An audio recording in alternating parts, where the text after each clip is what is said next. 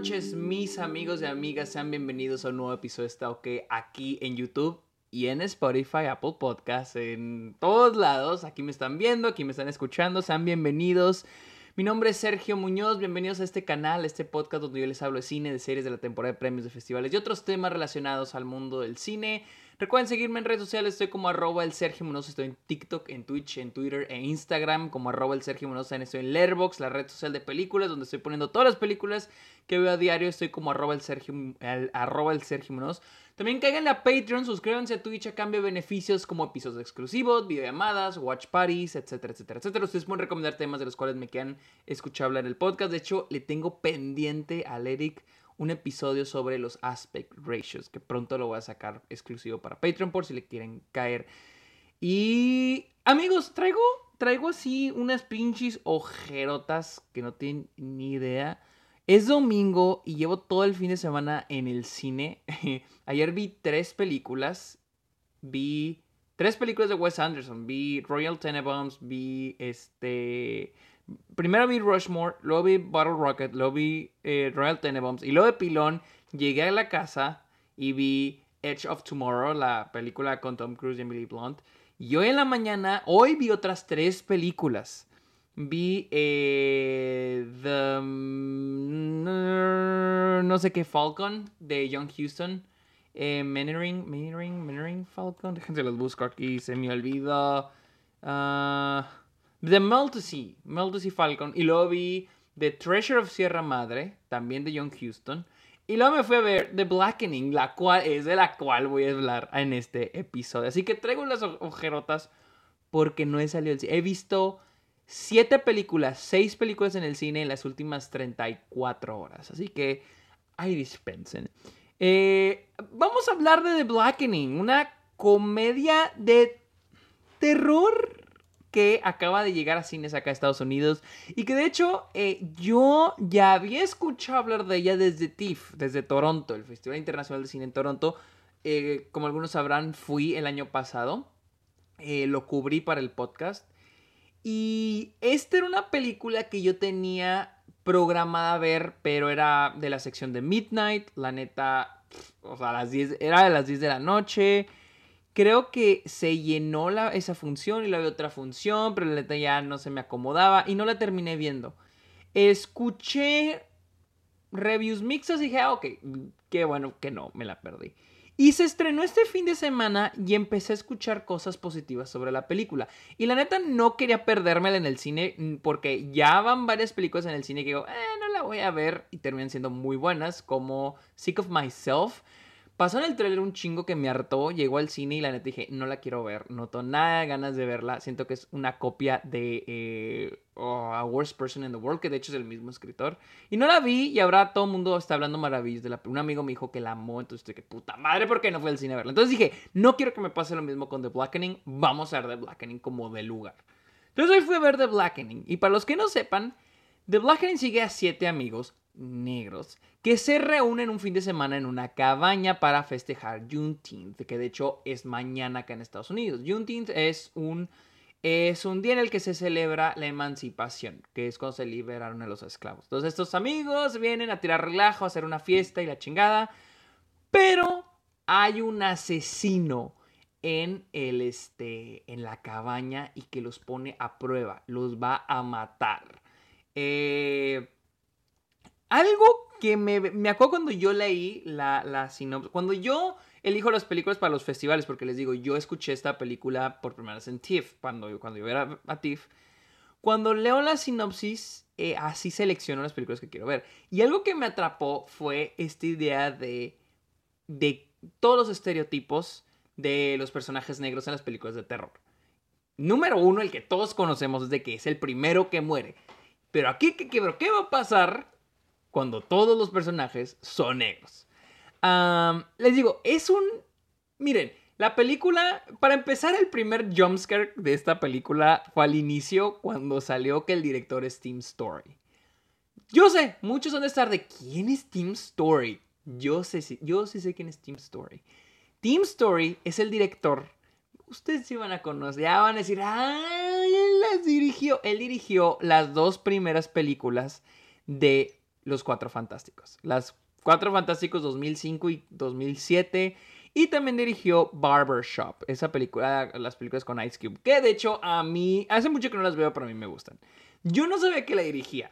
Em, entonces cuando salió dirigida por Tim Story, dije, ¿what? Y más porque esta es una película indie, entonces como que digo, este güey es el de, o sea, este güey no es nuevo, no es un director nuevo, lleva décadas ya en la industria, entonces, órale, se me hace, dije, oh, órale, oh, ok, ok. Y pues vaya, Tim Story es un director que se ha enfocado mucho en la comedia. Creo que nunca había hecho algo de terror. Y de hecho la película es una comedia. O sea, es 80% comedia, 20% terror. No es... Es más, hasta los momentos terroríficos, que son los jump scares, eh, no dan miedo. La neta, no hay un punto donde estés así qué va a pasar, qué va a pasar. Es más, hay un... Hay un... No, no voy a dar spoilers, aunque no hay mucho que spoiler en esta... Bueno, sí hay cosas que spoiler. Pero hay un twist que de hecho ese spoiler lo pueden ver en Letterboxd, está cubierto, le tienen que dar clic si quieren ver el spoiler, no lo voy a mencionar aquí. Pero se me hace muy interesante, aprecio mucho ese, ese twist de toda la película porque creo que es el primer slasher que lo hace. Es el primer slasher que incluso me hace pensar, ¿en realidad es un slasher esta película? Entonces me gusta mucho porque esta idea de quién va a morir primero primero si todos son negros. Y en el póster dice, we can all die first. Nosotros no podemos morir primero. Lo cual me encanta. O sea, se basa en eso de los estereotipos de las personas negras en las películas de terror. Y en sí no solo en las películas de terror, pero en la vida real. O sea... Pero no los estereotipos que, la gente blanca ha creado, pero sino que ellos mismos conocen de sí mismos, ¿no? Y creo que yo como mexicano eh, puedo entender eso desde la perspectiva mexicana, porque tenemos nuestros propios estereotipos que no son los que los blancos nos crean como los mexicanos con sombrero y la chingada, pero son los estereotipos que nosotros entendemos, como la chancla, por ejemplo, ese tipo de cosas. Eh, esos, son, esos son los estereotipos que maneja aquí la película y se me hacen divertidos. Les digo, la película es más comedia que terror y me gusta esa, ese twist ocurre con todos los personajes al final, que probablemente no se darían cuenta a menos de que lo pienses y digas, ah, sí es cierto, hicieron eso, cosa que ningún slasher ha hecho, y aprecio, aprecio la idea en esta película. Eh, el villano de la película, como que te lo hueles, pero a la vez no. Eh, les digo, la película tiene sus twists, pero no funciona por los twists, funciona por la comedia. Y la comedia, miren, hay momentos donde la comedia, o sea, yo soltaba la carcajada y había momentos donde... Qué bueno, qué bueno que ahora está la versión en video, porque ahora pueden ver las caras que pongo, ahora pueden ver las caras que puse en el, en el cine. Sí, o sea, había chistes en los que, wow, qué, qué buen, o sea, buenísimo. O sea, hay un personaje que revela que es Trump supporter y todo lo que va después es muy grande. Hay un momento que dice All Lives Matters, que, eh, güey, o sea, eso me cagué de risa en el, el, momento, el tiempo, cómo lo pusieron. O sea, estuvo buenísimo, estuvo buenísimo. Pero hay otros chistes que de que. De que, o sea, de que realmente tratan de ser graciosos. Y es que ese es el problema con la comedia que trata de ser graciosa. Yo pienso que la comedia no debe intentar ser chistosa. Sí, o sea, son las situaciones. Los personajes, los actores no deben intentar ser graciosos. Es la situación. Por ejemplo, yo estaba viendo Royal Tenenbaums o Rushmore. Rushmore solo se me hace más graciosa. Estaba viendo Rushmore está cagadísima, da mucha risa. Pero en ningún momento notas que Jason Schwartzman o Bill Murray intentan ser graciosos. Ellos están en sus propios dilemas dentro del mundo de los personajes. Y ahí es cuando la comedia funciona a la perfección. Aquí a veces sí funciona muy bien cuando les digo, cuando los personajes no intentan ser graciosos. No que no, que no, sean, no que sean graciosos intencional, digo, no que no sean graciosos intencionalmente, sino que no la están forzando. Y hay momentos donde se nota que hay momentos creados solo para hacer el chiste y es como que no da risa. O sea, incluso el, el como, ¿cómo, es el, el este, cuando acabas con una broma, el el punchline del final. De la así, para brincar a, créditos, como que se sintió awkward la, la, sala. Les digo, y, luego el tipo de comedia es muy de los hermanos Wayans. Digo, no están involucrados aquí, pero es muy de los hermanos Wayans, de ese estilo, de los 2000 Muchos chistes de drogas, de sexo, etc, etc, etc. Y algunos les digo que algunos van a dar risa y otros no.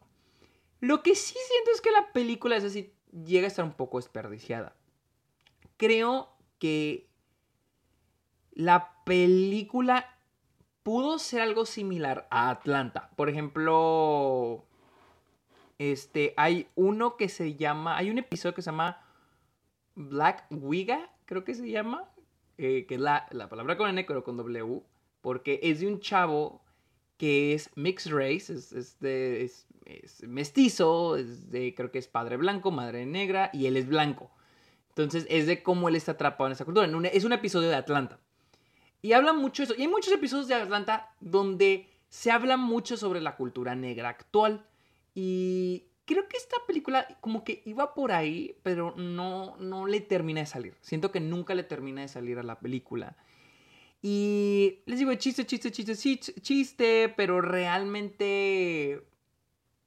No sé, al final siento que pudo ir a hablar, porque hay un momento que se hace muy interesante donde se habla de, de blackness, de qué tan negro eres, de estos personajes qué tan negros, qué tan negros son, o qué tan poco negros son, que es otra cosa con la que identifiqué bien cabrón, no soy negro, pero con el hecho de ser mexicano, es idea de qué tan mexicano eres.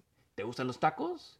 ¿Te gusta los mariachis o la música de banda, la música en español? ¿Qué, artistas te, te, gustan? ¿Sabes de tu historia? O sea, esa idea, y no solo, digo, yo estoy, o sea, yo soy mexicano, pero por ejemplo incluso pasa con, con las segundas generaciones nacidas en Estados Unidos, eh, hijos de, de, mexicanos que están atrapados en medio de los dos mundos, de qué tan mexicano, ni soy gringo ni mexicano, qué tan mexicano soy, o tal vez no soy tan mexicano, casi no soy español. Entonces, pude empatizar mucho con esa parte, con esta idea de, en este caso, de qué tan negro soy. O esa idea de que qué tan, tal vez no soy tan negro, soy más blanco que negro, etc. Hay, un personaje que es mixed race también, o sea, eh, creo que es madre blanca, padre negro, o sea, ahí también es un poco sobre eso. Les digo, no estoy pidiendo que hagan un drama y nos manden un mensaje sobre eso, pero creo que la película pudo ir hablado más sobre blackness.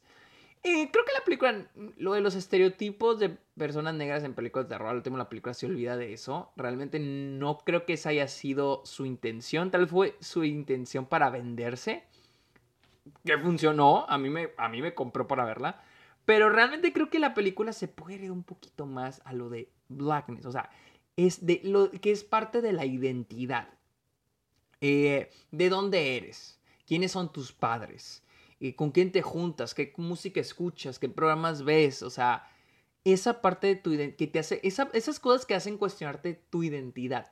Y creo que la película, la neta, yo sí, yo sé, esta es una película, una comedia, terror estúpida, pero creo que pudo, o sea, les digo, hay películas que sigo, me siento, apago el cerebro, ser, o sea, a ver una película estúpida. Y creo que esta película es así, pero sí veo el potencial para algo mucho mejor. Mucho mejor de lo que nos dieron. digo, al final es, es una comedia tontona, divertida. Eh, nunca me pareció aburrida. Eh, siempre los personajes van en movimiento y ciertos... Les digo, se ríe de sí misma, se ríe de las películas de terror. Por ejemplo, el hecho de nos vamos a tener que dividir, nos vamos a tener que separar, ¿no? O sea, de que no, y todos de que estás pendejo. Entonces, les digo, hay, cosas que a la película le salen muy bien. Y es gracias a, les digo, eh, mi, mi, creo que el mayor pero que tengo película, a la película es de que hay momentos donde es cero graciosa, donde hasta te da cringe los chistes. Pero hay otros, les digo, no toda la película es así. Yo creo que sí es un 50-50. Hay otros chistes que pegan bien chingón. Dices, ah, verguísimas. Y al final del día, sí hay, ah, también hay, eh, hay, unas decisiones en dirección, porque Team Story no es que yo soy que buen director. Y si hay unas decisiones que si te quedas como que, güey, ¿por qué? O sea, como la, la, música. Hay momentos donde, por ejemplo, hay dos, dos personajes que se, que se dos, una pareja, ¿no? Están solos y le pone esta música como sexy romántica, pero es una canción, ni siquiera es el soundtrack, es una canción y como que se siente muy de los 2000. Es que hay muchos momentos donde la película se siente muy de los 2000.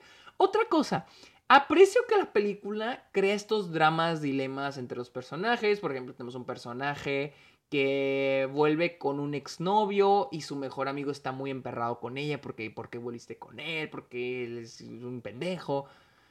Eh, aprecio que pongan esos como dilemas entre los personajes, como para darles un, un arco que, que, no sé, como para darles un arco, un arco, sí, un arco, un viaje personaje mini. Aprecio eso. Simplemente como que lo abandona, o sea, como que al inicio te lo presentan y lo está para el final, para, te digo, acabar ese arco, pero no hay como que un desarrollo. Les digo, mm, es una película de terror estúpida y comedia, pero sí se da la intención de que ah, vamos a agregar este dilema entre estos personajes para darles un desarrollo. Es como que, güey, no, no te está saliendo. Mejor concéntrate en hacer tu slasher, tu película de terror de comedia. Les digo, eh, está divertida, valió la pena sí, la neta sí, apagar el cerebro, me reí. Eh, les digo, eh, eh, tiene los tonos de terror, pero realmente hay un punto donde aceptas lo que puse en el spoiler, aceptas que eso es lo que va a pasar. Aceptas que los riesgos son muy bajos. Realmente los personajes no están tan en peligro. O sea, es más la película buscando una excusa para hacer chiste, chiste, chiste, chiste, chiste, chiste. Pero bueno, esa fue mi opinión de The Blackening, la cual ya está en cines en Estados Unidos. No sé en cuántos cines está en Estados Unidos, pero pues e, está en algunos. Y, al parecer en el taquilla le fue bien. La película costó 5 millones de dólares y, e hizo 6, lo cual se me hace bien. La película, les digo, ya está en Estados Unidos, está en Canadá y llegará a... No hay, no hay fecha para, para Latinoamérica todavía. Pero hay fecha para Irlanda. Si hay gente de Irlanda viendo esto, les llega el 25 de agosto. Y en Inglaterra, el también 25 de agosto. Pero bueno, amigos, eh, recuerden seguirme en redes sociales, estoy como arroba el Sergio Munoz, en estoy en Letterboxd, la red social de películas como arroba el Sergio Munoz, caigan la Patreon, suscríbanse a Twitch a cambio de beneficios exclusivos y yo creo es todo. Amigos, muchísimas gracias por escuchar, este, escuchar y ver este episodio, apenas me estoy acostumbrando, perdón. Eh, que tengan buenas noches. Bye.